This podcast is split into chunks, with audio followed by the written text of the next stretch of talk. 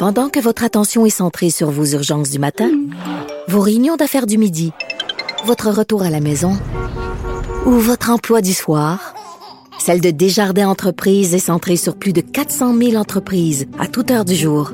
Grâce à notre connaissance des secteurs d'activité et à notre accompagnement spécialisé, nous aidons les entrepreneurs à relever chaque défi pour qu'ils puissent rester centrés sur ce qui compte, le développement de leur entreprise.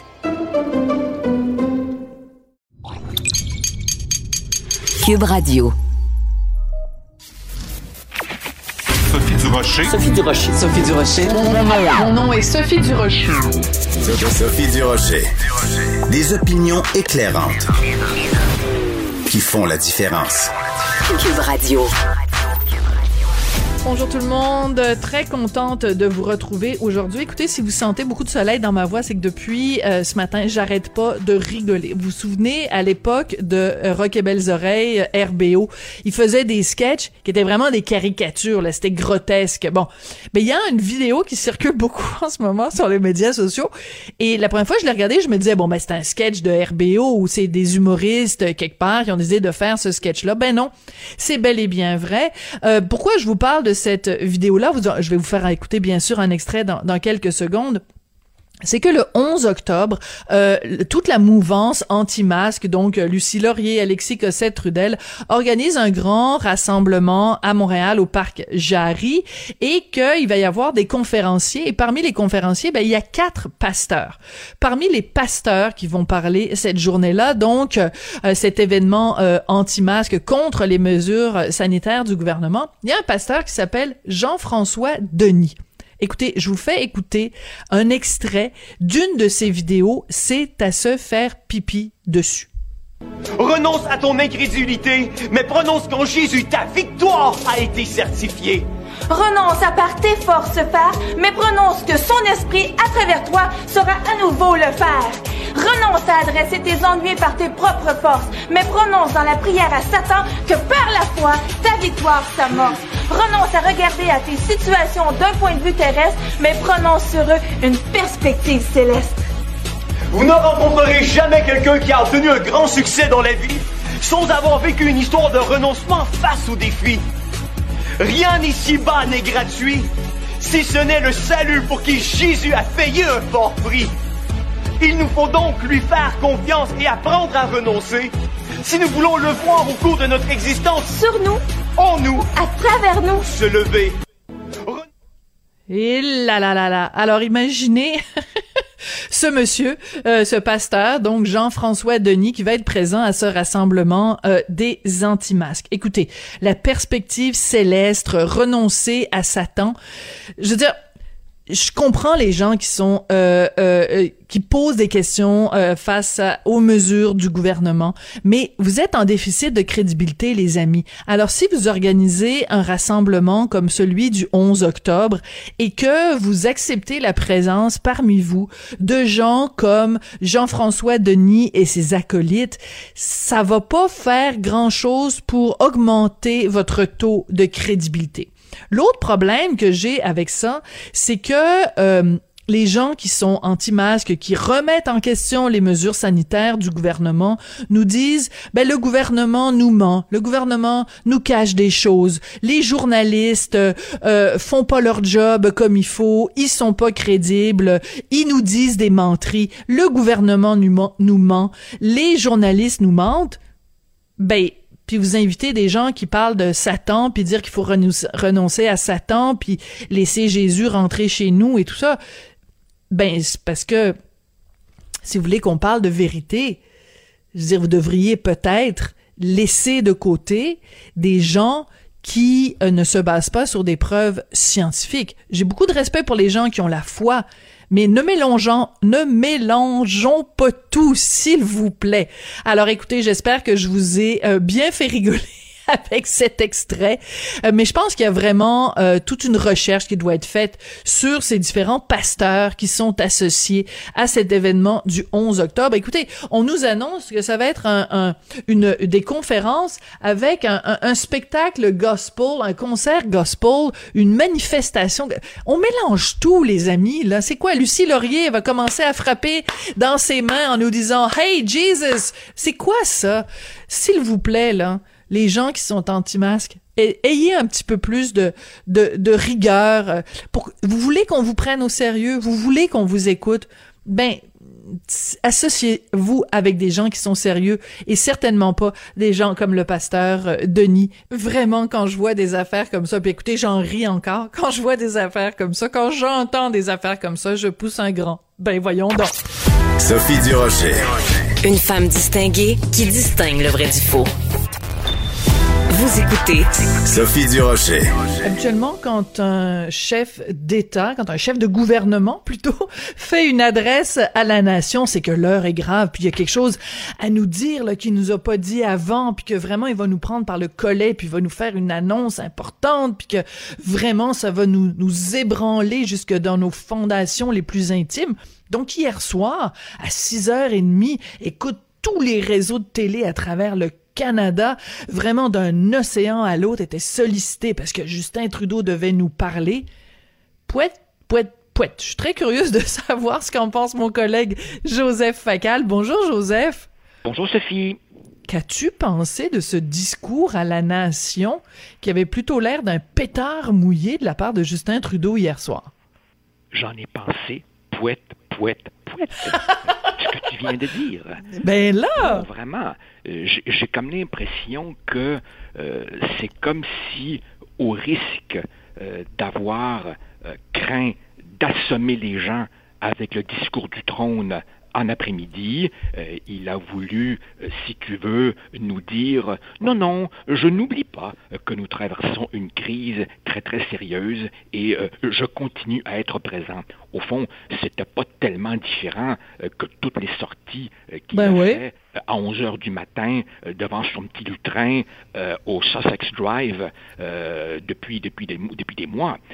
non, je te dirais que ce qui véritablement m'a secoué hier, c'est euh, ce que Julie Payette euh, nous a lu au nom du gouvernement Trudeau, c'est-à-dire que pour ceux qui avaient jusque-là le moindre doute, plus aucun doute n'est permis.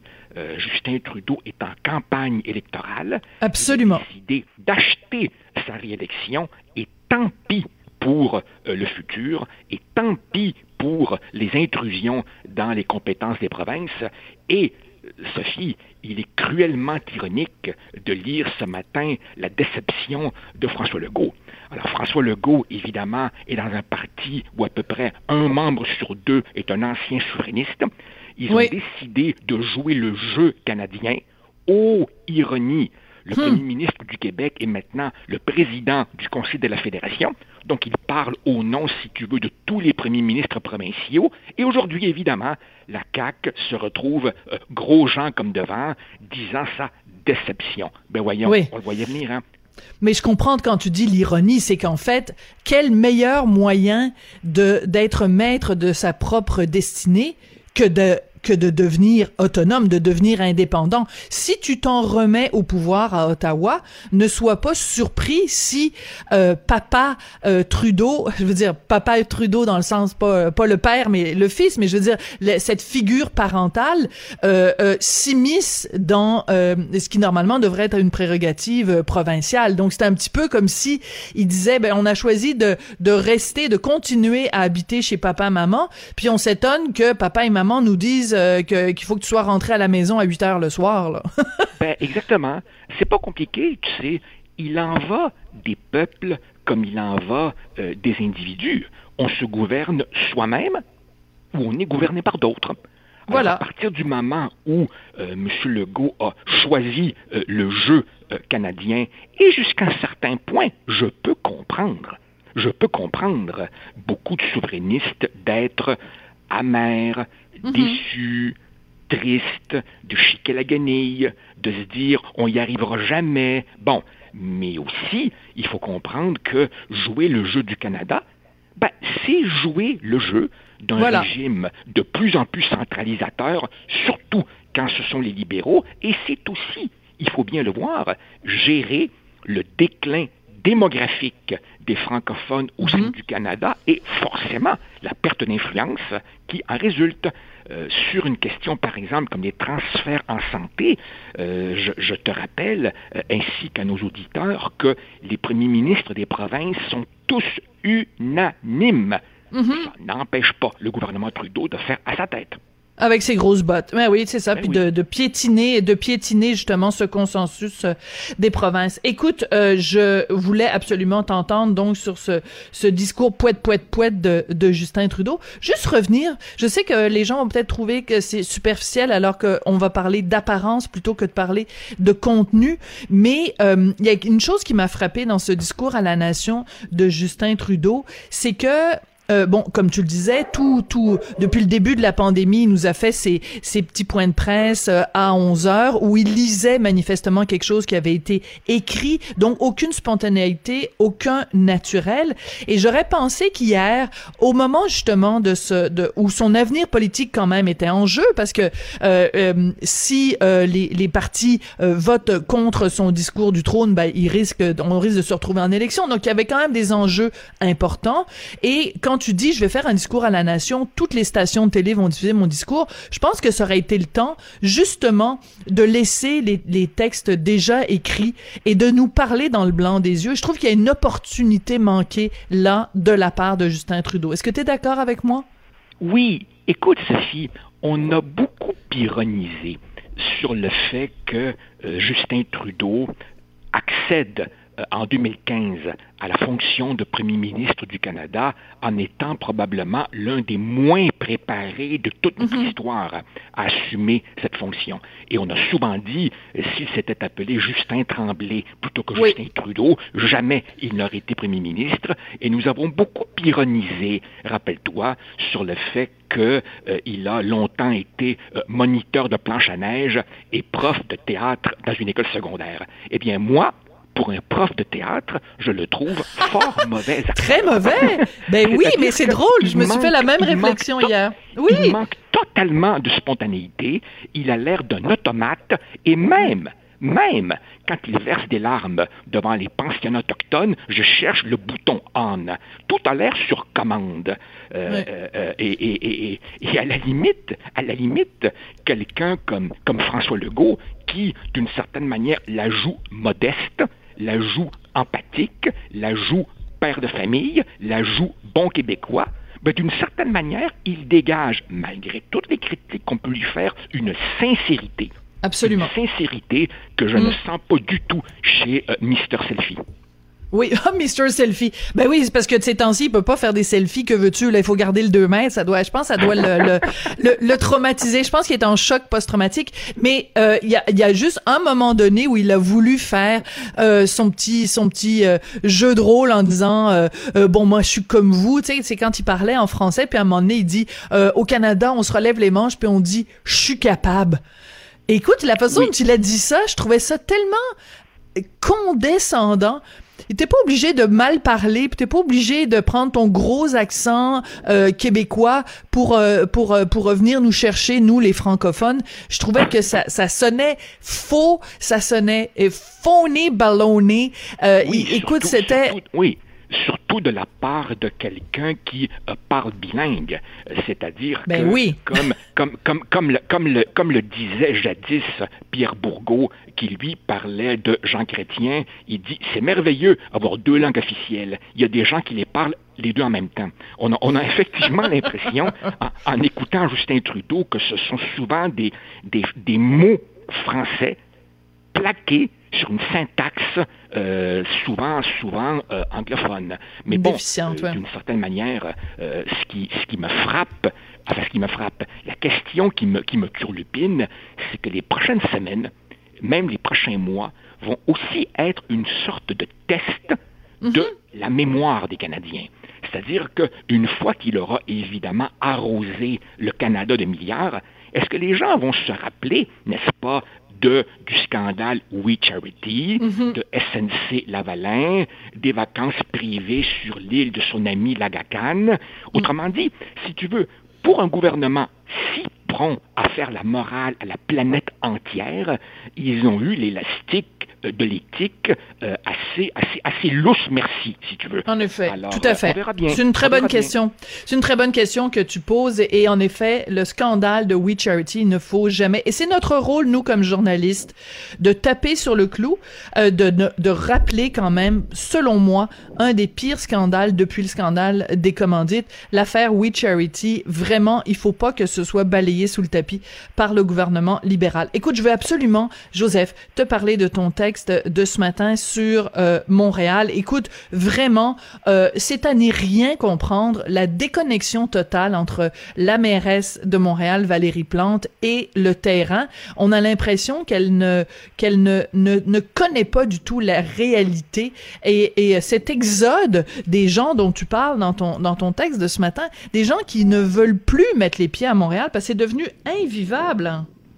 Écoute, Sophie, on a beaucoup ironisé euh, sur euh, la République du plateau et cette hmm. espèce de, de faune un peu euh, bien pensante, bon chic, bon genre, qui n'a évidemment que la solidarité à la bouche, mais qui habite des beaux quartiers gentrifiés desquels les pauvres ont été écartés et, qui, et qui évidemment aiment le vélo, l'écologie, toute bonne chose par ailleurs. Au fond, ce qui me frappe, c'est que c'est comme si Mme Plante gouvernait pour ceux qui l'ont élue, c'est-à-dire une mouvance très à gauche, type Québec solidaire, mais en réalité, pour faire vivre euh, une ville qui a des prétentions euh, de métropole, il faut un peu tout le monde. Et dans ce tout le monde, ben, il faut aussi les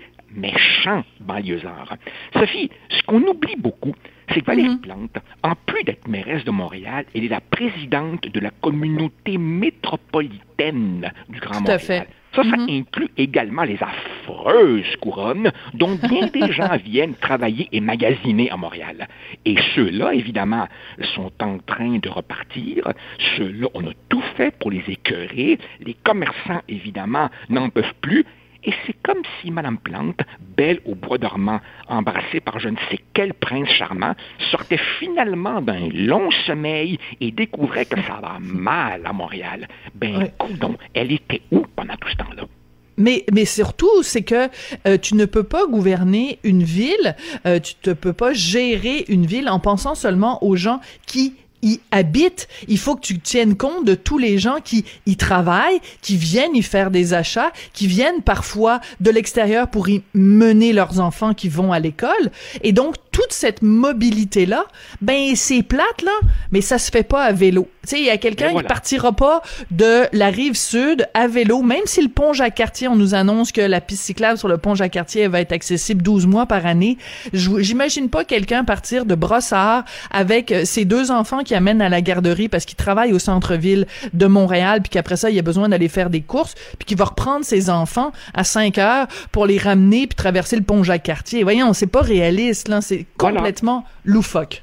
Voilà, c'est la question que je pose dans, dans, mon texte de ce matin. Au fond, à qui appartient une ville? Est-ce qu'elle appartient à ceux qui y dorment ou est-ce qu'elle appartient à ceux qui la font vivre? Et si on pense qu'elle appartient à ceux qui la font vivre, eh bien, ça inclut les gens qui, ben oui, viennent y apporter une contribution économique. Et si ces gens-là ne reviennent plus, et si les chantiers n'en finissent plus, et si on écœure les commerçants, et si mm. les touristes, pour des raisons bien connues, bien compréhensibles, ne reviennent pas, ben à ce moment-là, il va se passer quoi? Ouais. Écoute, on, si tu, je sais pas si t'es promené récemment dans le centre-ville, on a l'impression d'être dans une ville fantôme. Euh, tu sais, comment ça s'appelle? Val-Jalbert. je sais pas si t'as déjà fait un tour à Val-Jalbert. Euh, écoute, c'est vraiment c'est une ville fantôme. Là, on a l'impression que ça a été complètement déserté. Euh, les restaurants ferment les uns après les autres. Les tours à bureaux sont, sont évidemment inoccupés ou occupés à, à 20% de leur capacité. Donc tout ce qui gravite autour de ça, tu sais, tu te promènes près du campus de, de l'université McGill évidemment, les étudiants euh, étudient à distance. Euh, donc, il y a plus toute cette foule qui fait la, la, la, le pouls vraiment du centre-ville. Puis à la place, t'as des, des, des rues barrées, les travaux. Écoute, ça, ça n'en finit plus. C'est vraiment Et- une, et- une écœurantite et- aiguë. Bien sûr, et, et- et je comprends parfaitement, je comprends parfaitement que le télétravail euh, ne fait pas l'affaire de beaucoup de gens, mais à l'inverse, le télétravail est quelque chose que découvrent avec plaisir beaucoup de gens. Et Voilà. je t'assure, Sophie, qu'un tas d'entreprises sont en train de réaliser qu'elles sont à peu près aussi productives en gardant leur monde Mhm. chez eux. Et donc, évidemment, il y aura des grands euh, propriétaires d'espaces à bureaux à Montréal qui vont se retrouver très bientôt avec des dizaines de milliers de pieds carrés inoccupés. Beaucoup de grandes entreprises sont en train de se redéployer en intégrant cette nouvelle réalité d'un télétravail qui est là pour rester, du moins pour une frange de leur, euh, leurs employés. Alors ça, évidemment, ça soulève toutes sortes de problèmes, et c'est comme si Mme Plante, tout d'un coup, ben oui, découvrait le besoin de développement économique. Bon, Oui. soyons bon prince. Je comprends que tout ce qui est relié à la pandémie et au télétravail, Ben oui, c'est pas de sa un faute petit à peu elle. tombé dessus. Voilà, ça, ça nous est tombé un petit peu dessus sans que personne ne l'ait vu venir. Mais avant cela, dis-moi, ça fait combien d'années que, que les commerçants sur la rue Saint-Denis sont écœurés et n'en peuvent plus? Et on a Ben, Parce qu'il y avait des travaux à pu finir. Il y avait des a- à pu finir. On a l'impression de se promener à New York aux environs de 1982 à peu près. Là, tu sais, a- avant, avant tout à fait. Oui. Mais, mais c'est aussi que toute cette pandémie-là et, les conséquences que ça a, je trouve que ça va re, nous, nous forcer à redéfinir c'est quoi le centre d'une ville. Si le centre d'une ville, c'est là où il y a les tours à bureaux, les restaurants et les universités, mais que les trois, ces trois éléments-là se trouvent vidés, ben ça veut dire que le centre d'une ville, il va y en avoir six, il va y en avoir sept. Peut-être que les gens vont beaucoup plus aller euh, dans un quartier justement comme le Plateau, ils vont aller dans Outremont, ils vont aller dans le vieux euh, dans le vieux Montréal. Tu comprends? Ce sera plus au coin de de de, Sainte, de Pile et Sainte-Catherine que ça va se passer. Il va y avoir plein de mini centres dans la ville qui vont être beaucoup plus intéressants, beaucoup plus conviviaux, beaucoup plus intimes, beaucoup plus avec des commerces de proximité. Puis c'est peut-être ça le Montréal de demain.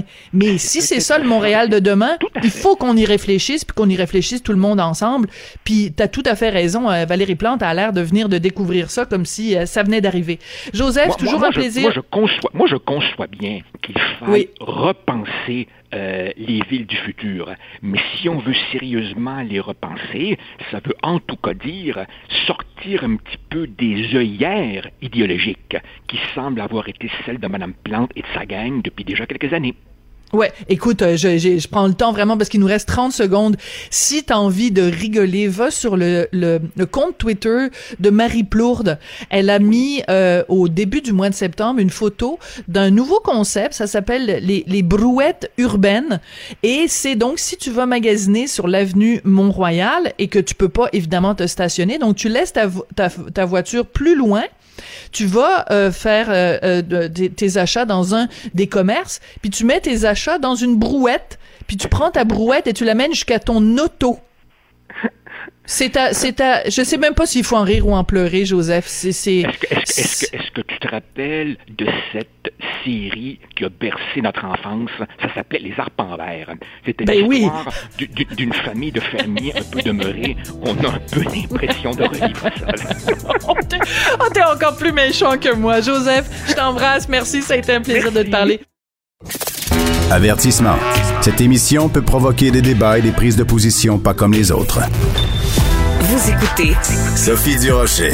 Il y a deux rapports absolument dévastateurs qui euh, ont été dévoilés hier concernant le fiasco, puis encore fiasco, c'est un euphémisme, dans les CHSLD Aaron et Sainte-Dorothée euh, à Laval, des euh, problèmes de personnel qui ont été déplacés d'un endroit à l'autre, mauvaise gestion, et en particulier dans le cas du CHSLD Aaron, vous vous souvenez de vraiment de l'histoire d'horreur que ça avait été quand on a découvert la situation dans ce CHSLD au printemps. Et c'est une histoire, euh, un scoop en fait, du journaliste de la Gazette, Aaron Derfel, qui est vraiment spécialisé dans les questions de santé au Montréal Gazette. Donc, quand j'ai vu que le rapport sortait sur le CHSLD, Aaron, je me suis dit, il faut absolument parler à Aaron Derfel pour voir euh, ce qu'il en pense. Il est au bout de la ligne. Bonjour, Monsieur Derfel.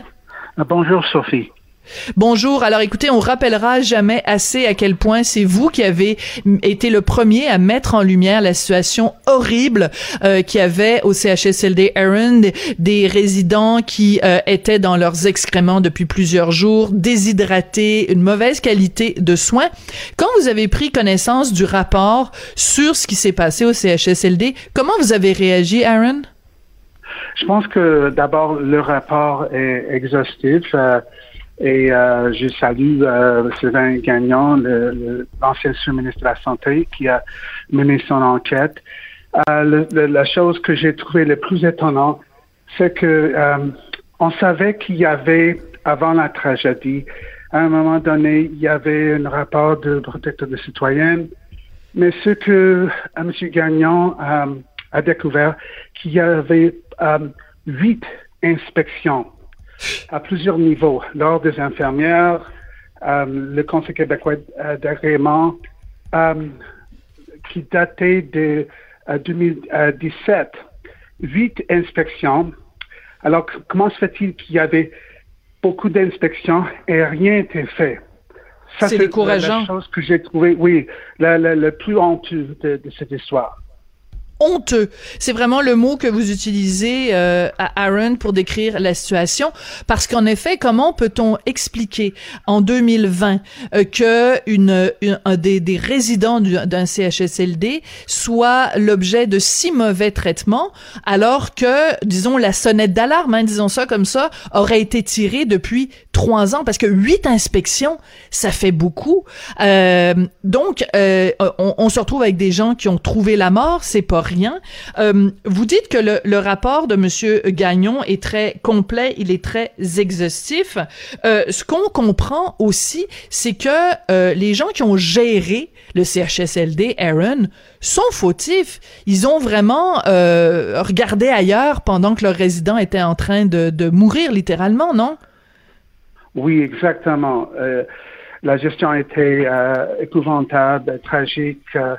Euh, il y avait une, pénurie, un roulement des effectifs. Euh, ils ont caché euh, des accidents, des incidents à l'intérieur de, l'établissement depuis longue date, même avant la pandémie.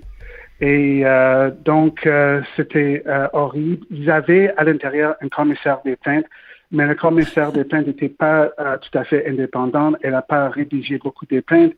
Donc, euh, c'était... Euh, et, même pendant l'enquête de, de M. Gagnon, il a, il a observé que les, euh, que, que les propriétaires étaient mal à l'aise, ne voulaient pas divulguer les documents jusqu'à la dernière minute. Alors, ça, c'est... Incroyable.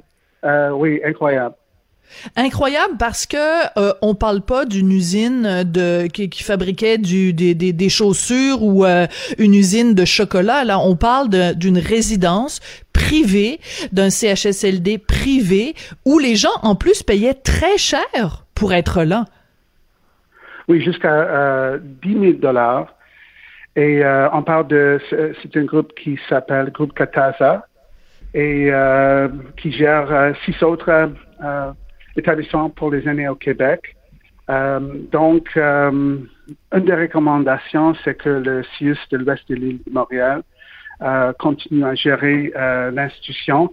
une autre chose que j'ai trouvé aussi étonnant, c'est que on, doit blâmer sûrement peut-être à 99% les propriétaires. Mais comment se fait-il que ben, le, 27 mars 2020, euh, euh, le, directeur général de Heron a avisé, a informé le CIUS qu'il y avait une mm-hmm. pénurie des effectifs, qu'il y avait un manque des gants et des masques. Et, et puis, le lendemain, les, les, gens ont commencé à abandonner les résidents. Donc, ce que M.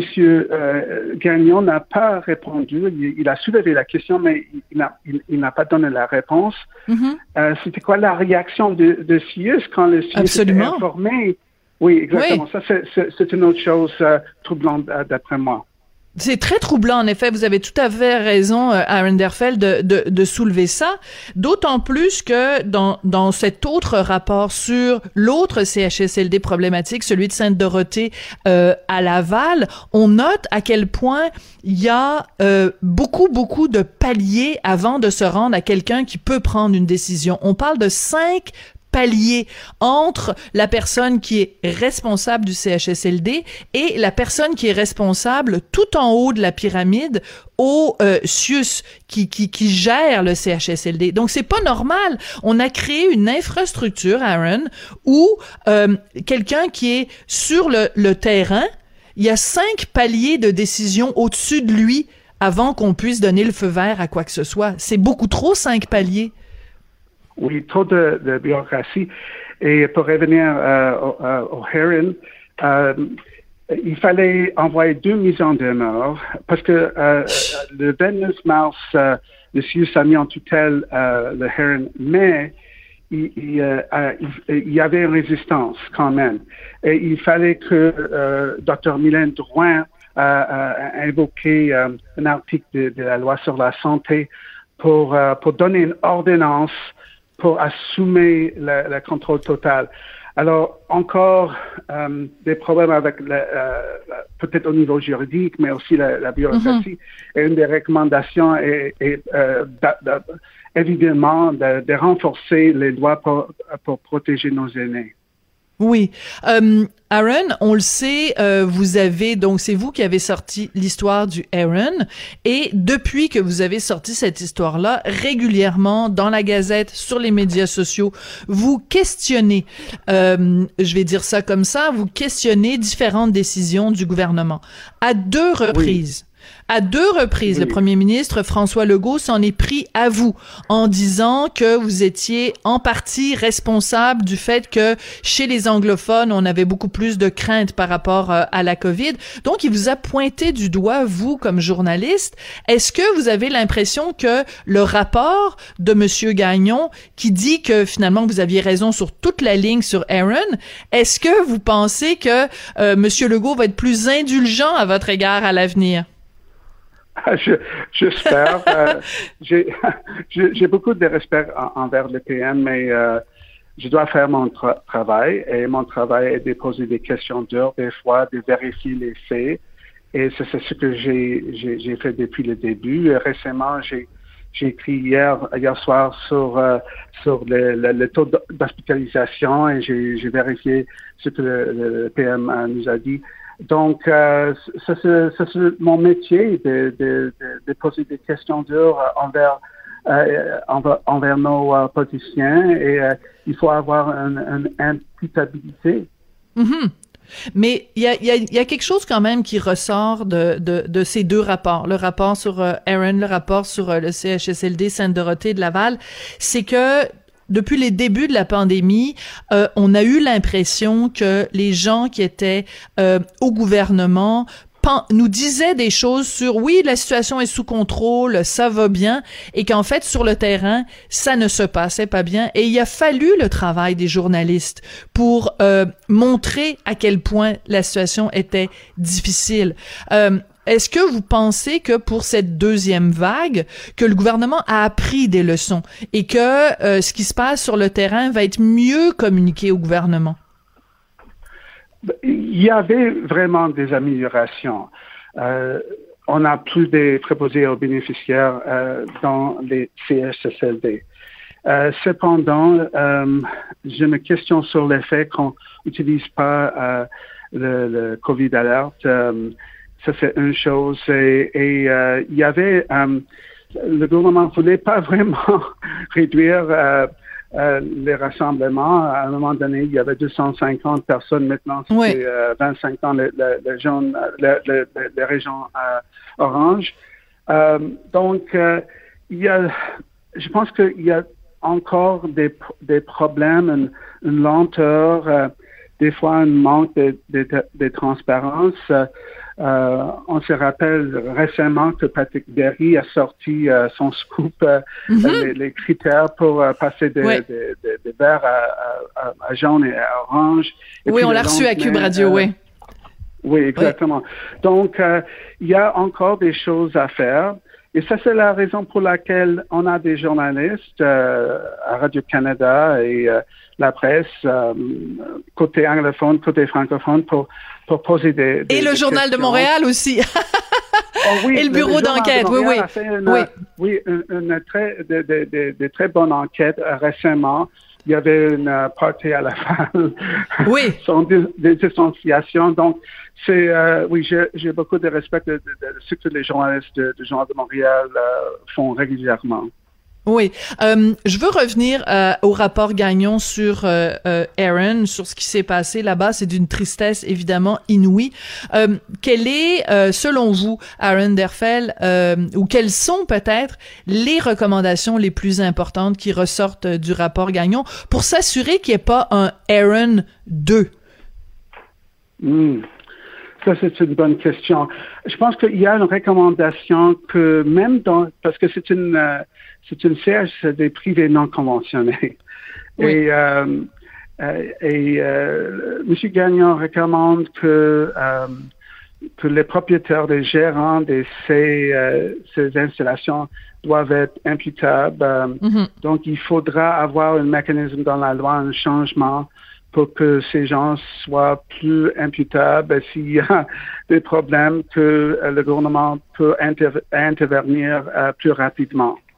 Ouais, mais en même temps, plus imputable, c'est ça commence mal parce que je sais pas si vous avez vu donc euh, le, le texte de mon collègue Hugo Duchesne dans le journal de ce matin où il ra- raconte donc les, les, les rapports des deux euh, sur les deux CHSLD et il finit son texte en disant le centre intégré de santé et de services sociaux de Laval et les propriétaires du CHSLD Aaron n'ont pas rappelé le journal. Donc ces gens-là, et ils sont imputables. Euh, ces gens-là sont responsables. Vous nous l'avez dit vous-même tout à l'heure. Le propriétaire du Aaron est responsable à 99% de ce qui s'est passé. Ces gens-là ne parlent pas aux journalistes. Ces gens-là ne ne- n'entament pas de dialogue pour qu'on puisse euh, euh, comprendre exactement ce qui s'est passé. Donc, euh, pour l'imputabilité, on va repasser là. Oui, ça c'est la raison pour la- laquelle il faudra, il faut avoir euh, un, un mécanisme législatif pour euh, pour forcer une imputabilité. Euh, en passant, j'ai reçu une réponse de de, de, de groupe Katasak qui gère euh, Ah oui? Heron, euh, oui, et Madame Shawari euh, euh, m'a expliqué, oh, nous sommes en train, c'est toujours la même réponse, nous sommes en train de- d'étudier le rapport et c'était un euh, commentaire, mais, mais avec aucune euh, signification.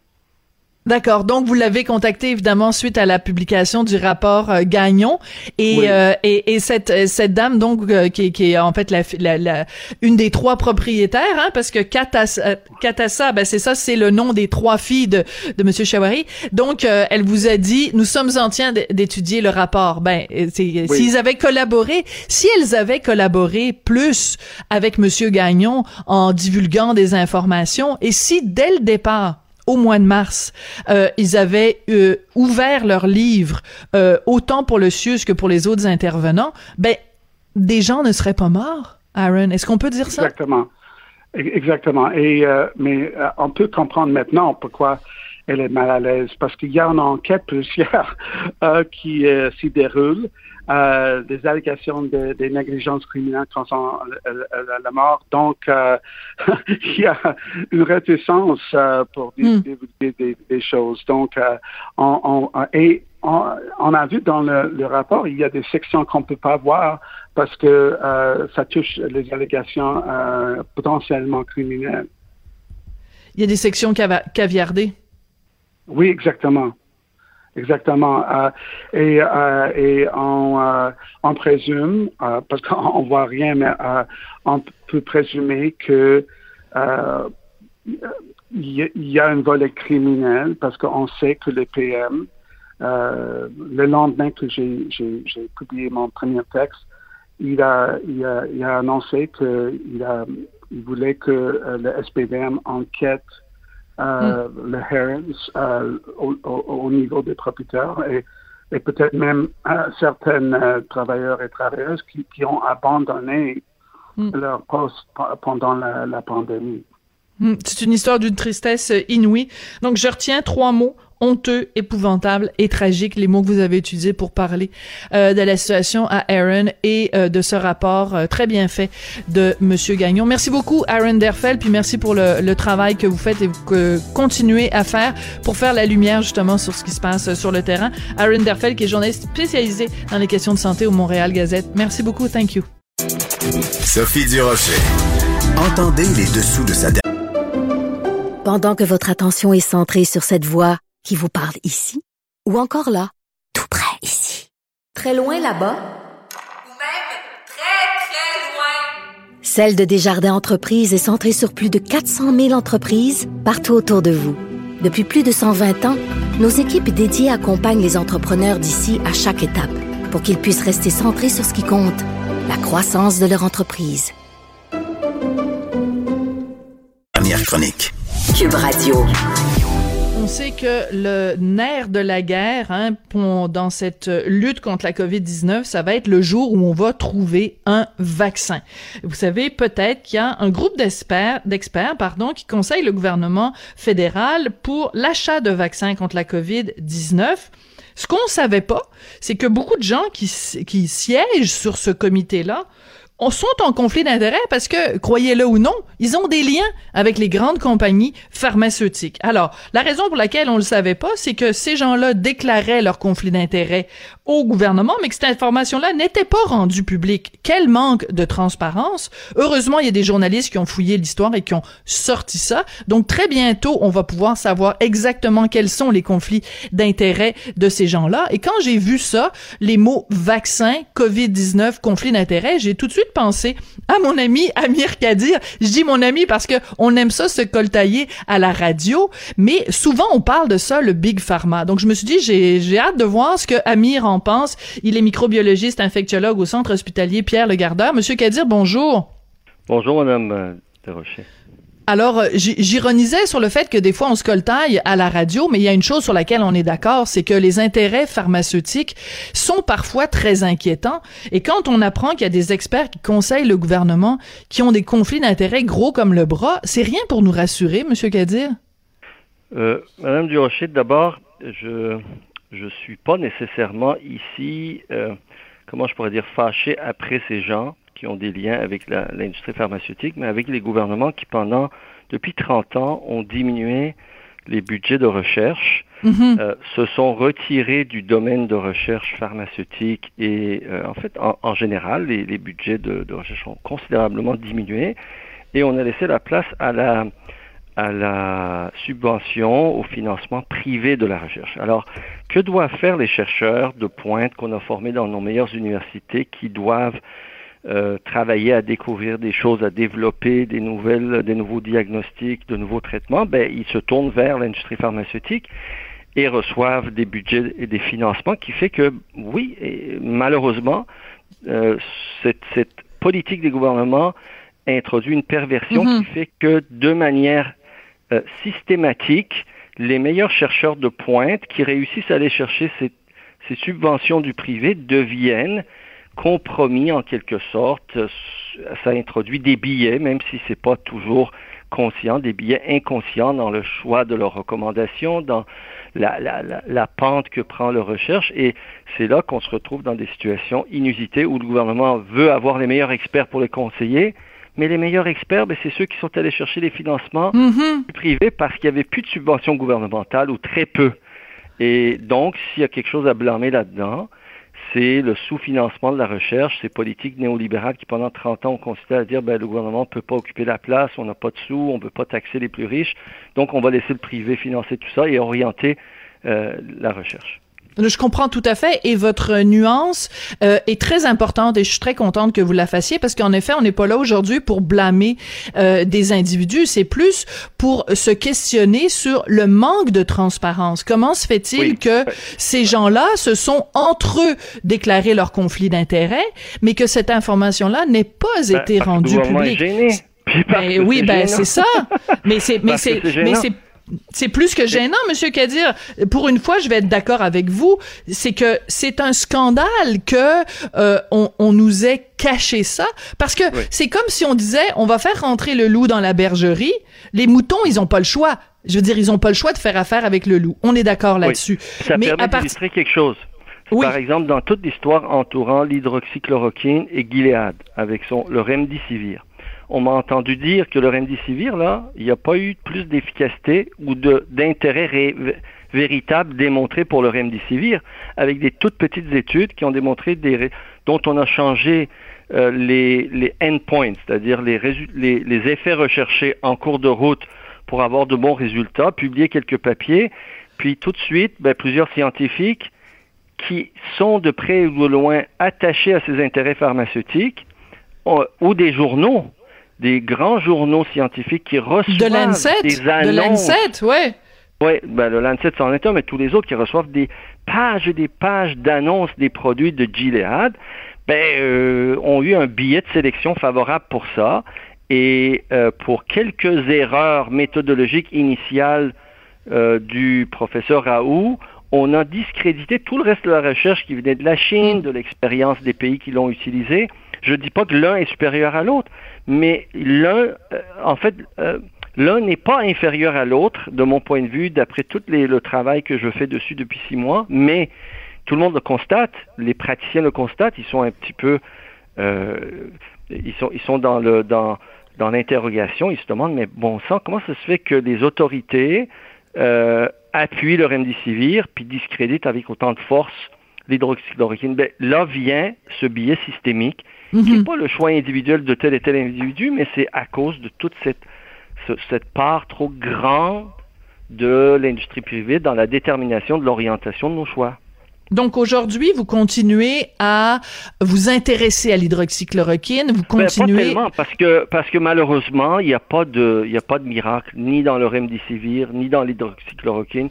Chacun a probablement sa place à des moments très très particuliers, mais on sait que dans les pays où ça a été largement utilisé de manière beaucoup plus libérale, comme en, euh, au Portugal, euh, au Maroc, en Inde, en Chine, euh, dans les pays asiatiques, ben, la mortalité est plus basse que dans les pays qui l'ont interdit, même d'usage comme la France ou la Grande-Bretagne. Mhm. Donc c'est sûr que là, ce que ce que ça fait en fait cette situation-là, vous avez raison, euh, la, la, situation avec l'hydroxychloroquine, l'étude qui a été euh, publiée, qui ensuite a été retirée, euh, ce, ce, secret qui entoure les conflits d'intérêts des gens qui siègent sur le comité qui doit conseiller le gouvernement sur le vaccin, vous vous avouerez avec moi que ça donne quand même certaines munitions à ceux qu'on appelle les complotistes ou les conspirationnistes, et c'est plate parce que ce sont des gens mais ça nourrit la méfiance, voilà. Et c'est très dommage parce que c'est trop facile de dire oh tous les gens qui sont anti-masques, c'est des coucous, c'est des fous furieux, c'est des gens qui sont pas crédibles. Ben des fois, tu sais, une horloge arrêtée à raison deux fois par jour, là. ben, des fois, il y a quand même des choses où on se dit, ben, il y a peut-être pas des complots partout, mais il y a des apparences de, de, de conflits d'intérêts, en, tout cas. moi, je n'ai jamais blâmé les gens qui sont contre ça euh, et toutes les accuser d'être des, des, abrutis, parce que, bon, il y a, y a, des gens qui sont carrément un peu en dehors de la traque, mais le fait qu'il y a des questionnements, je trouve ça sain. Il faut discuter, il faut garder les canaux de communication ouverts. Ce qui est certain, je suis d'accord avec vous, et c'est là qu'il faut faire la différence. Il n'y a pas un grand complot planétaire où des milliers de gens seraient en train de nous arranger quelque... Non. Le, le, le seul complot permanent et, et constant, c'est le, le, complot des intérêts. C'est, il y a de hmm. l'ignorance, il y a des cachotteries, il y a des gens qui essayent, chacun de leur barre, de tirer la couvercle de leur côté. Et plus on est puissant, plus on est, on s'appelle des grosses compagnies pharmaceutiques hmm. ou des, des, grosses banques, mais on a la capacité de contrôler euh, le message, d'influencer les décisions. Donc, c'est à travers tout ça qu'il faut y voir clair. Et c'est pour ça que les gouvernements aujourd'hui doivent faire preuve de plus de transparence possible, ce qui nous revient au gouvernement fédéral. Il me semble que dès le début, le gouvernement aurait dû annoncer ça. Écoutez, on fait notre travail. Voici des gens qui ont des conflits d'intérêts, mais on a mis ces mécanismes, deux, trois mécanismes voilà. pour s'assurer que leur lien avec les compagnies pharmaceutiques n'influe pas indûment sur les choix. Voilà. Si, ben c'est ça. Si dès le départ Ottawa avait été transparent, ben on se, on serait pas aujourd'hui dans une situation où il y a plein de gens qui disent oh mon Dieu, tu sais, on essaye. C'est qu'en fait, ce que les conspirationnistes disent, c'est le gouvernement nous cache des choses. À partir du moment où le gouvernement fait en effet exactement ce que les conspirationnistes disent, ben ça, ne fait ça ne fait qu'alimenter et c'est ça vraiment très très triste. Euh, Monsieur Kadir, en vous avez l'histoire du remdesivir puis l'étude du Lancet puis cette histoire là, ce genre d'histoire là, ça nourrit la méfiance. Faut vraiment que les décideurs publics euh, changent euh, d'attitude et soient plus prudents de ce, de ce point de vue-là. Oui. Alors, on monsieur, perdre le monde. Je veux dire, le monde va Ben finir par, euh, par déconnecter. Ben voilà, tout à fait. Ben c'est c'est quelque chose qu'on dit euh, dans, dans- ça s'applique dans différentes sphères de la société aussi. Si on n'est pas euh, transparent avec les gens, par exemple sur les politiques d'immigration, sur toutes sortes de sujets, qu'on ne dit pas la- les vraies choses à la population, mais la population se tourne vers des extrémistes, vers des des des, des gourous qui vont leur promettre toutes sortes de choses. La, la transparence, c'est quand même ce qu'on euh, le, le chose de base qu'on demande au gouvernement. Monsieur Kadir, vous avez accepté très gentiment de nous parler aujourd'hui. Je sais que votre temps est compté, mais il y a un dossier. Vous avez euh, euh, accepté par contre de nous parler parce qu'il y a une chose dont vous vouliez absolument euh, La- que la vous vouliez évoquer. Voilà. Bon, alors Oui, allez-y oui. parce que ça c'est important. Je veux vous entendre là-dessus. Très bien. Donc, il pour contrôler la pandémie, on doit faire preuve de prudence partout. Maintenant, on sait, les données s'accumulent pour, pour nous indiquer que l'infection se transmet aussi, et peut-être de manière assez importante, certains prétendent même de manière plus prépondérante par voie d'aérosol aérienne que le contact, les gouttelettes, etc. Donc, le 2 mètres, c'est bien beau, se laver les mains, c'est bien beau, même porter les masques, c'est bien beau, mais il faut, dans les endroits clos, où il y a quelques-uns de toute façon qui ne porteront pas le masque ou vont l'enlever pour se parler, comme dans les classes, s'assurer qu'il y a une bonne filtration ou aération. À défaut d'avoir des systèmes d'aération dans toutes nos écoles, parce qu'on les a pas, hein, on le sait, Mhm. je ne sais pas combien de places, je pense qu'on a 30 000 classes au Québec, on n'a pas des, des systèmes de ventilation pour avoir un échange de 5 échanges par, par heure euh, d'air dans, dans nos classes, ben, il faut les ouvrir ou il faut installer des fils, il faut faire quelque chose parce que si on ne s'assure pas de ça bientôt, euh, avec la l'augmentation de- du niveau d'incidence et de- du nombre de cas,